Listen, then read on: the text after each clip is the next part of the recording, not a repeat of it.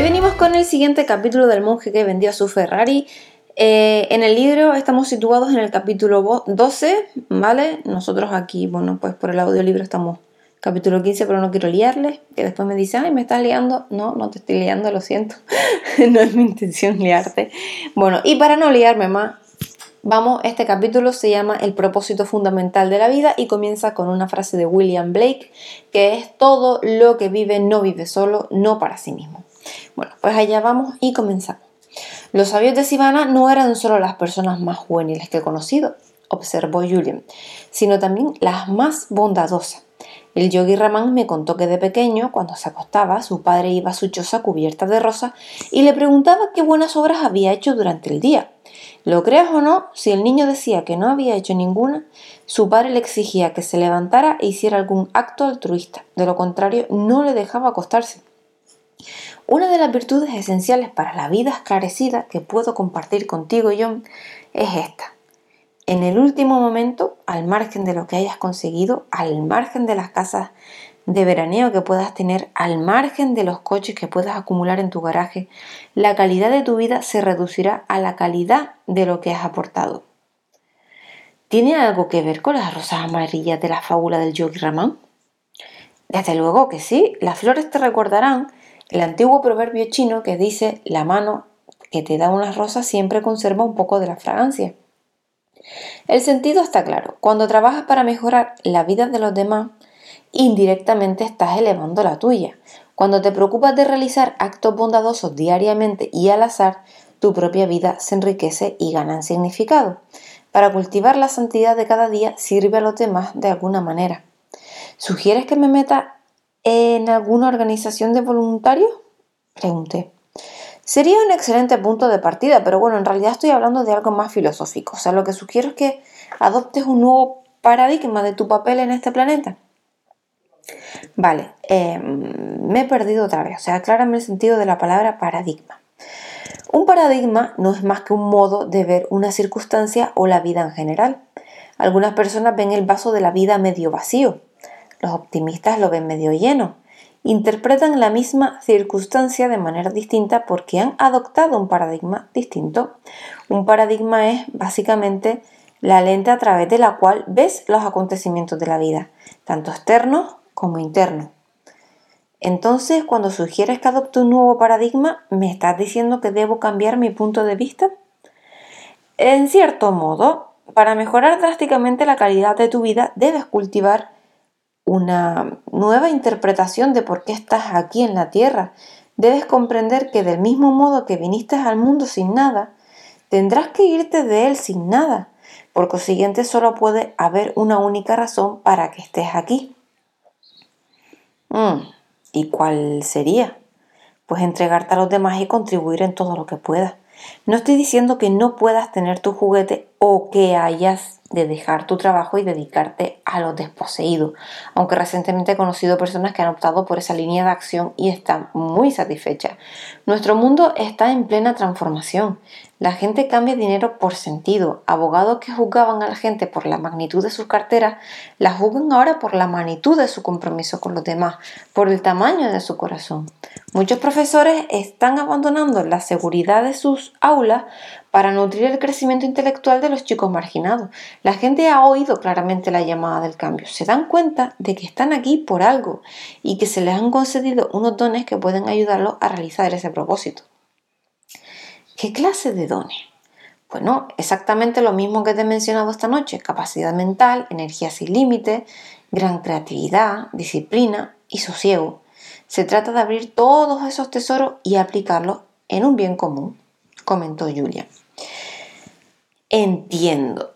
¿Y cómo se empieza a hacer el bien?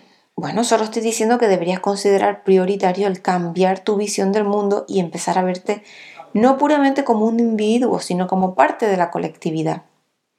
¿Que debería volverme más bueno y amable? Piensa que la cosa más noble que puedes hacer es dar a los otros. Los sabios de Oriente lo denominan despojarse de los grilletes del yo.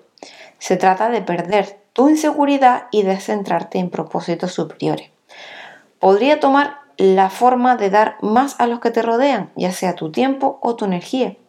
Estos son en realidad tus dos recursos más valiosos.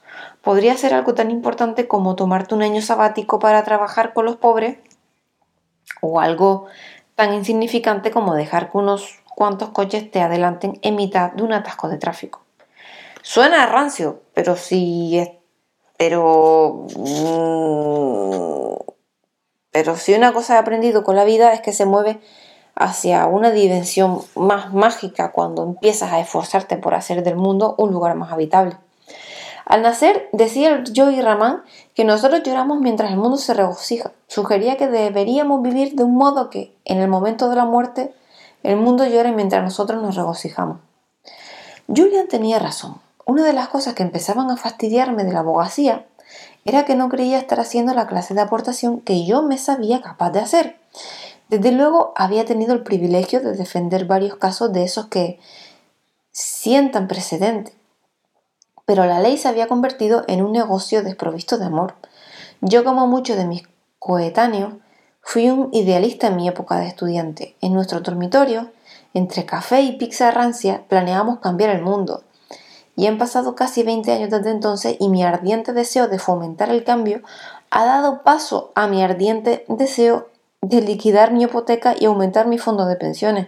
Y por primera vez en mucho tiempo me di cuenta de que me había encerrado en un entorno de clase media que me protegía de la sociedad en general, un confortable capullo al que me había acostumbrado.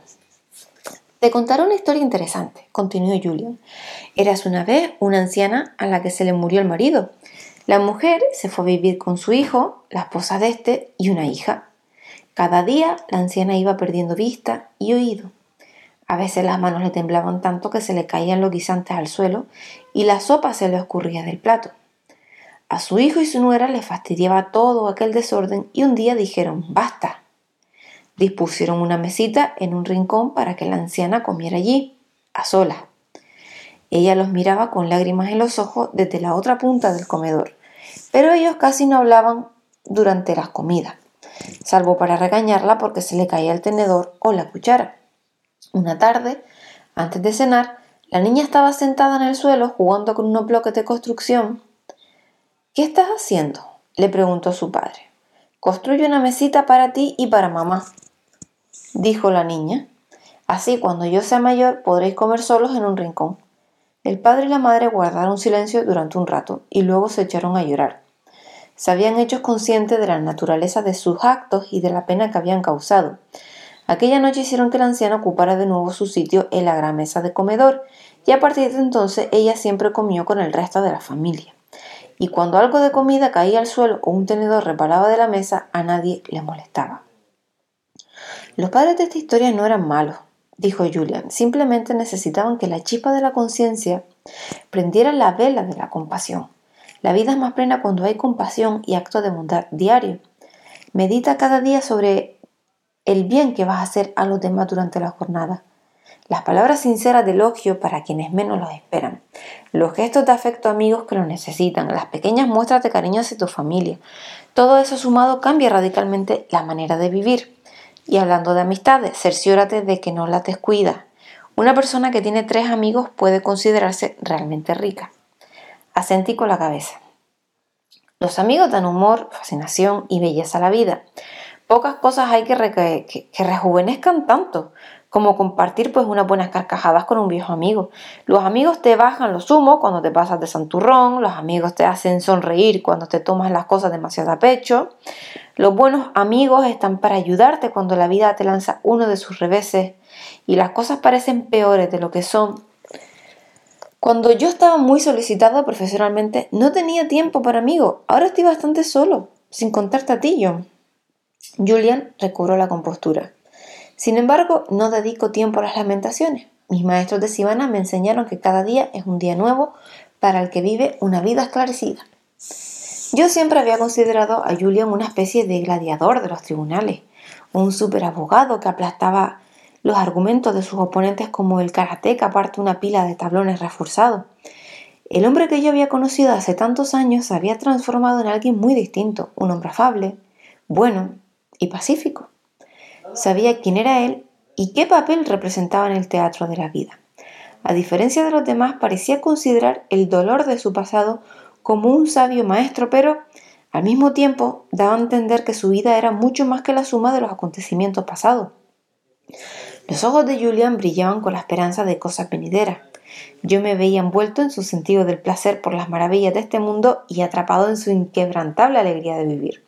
Me parecía que Julian Mandren, duro e implacable asesor legal de los ricachos, había superado aquel ser humano que pasaba por la vida sin pensar en los demás, para convertirse en un ser espiritual que pasaba por la vida ocupándose exclusivamente de los demás. Tal vez ese era el camino que yo estaba a punto de iniciar. Pues hasta aquí el capítulo de hoy. Mañana venimos con más. Y bueno, un saludo. Hasta el próximo día. Hasta luego.